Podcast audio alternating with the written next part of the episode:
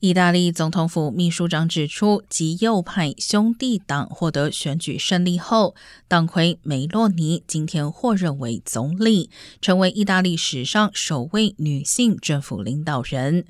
总统受命梅洛尼筹组新政府，目前已知乔杰提将出任经济部长。乔杰提并曾效力于前总理德拉吉的政府。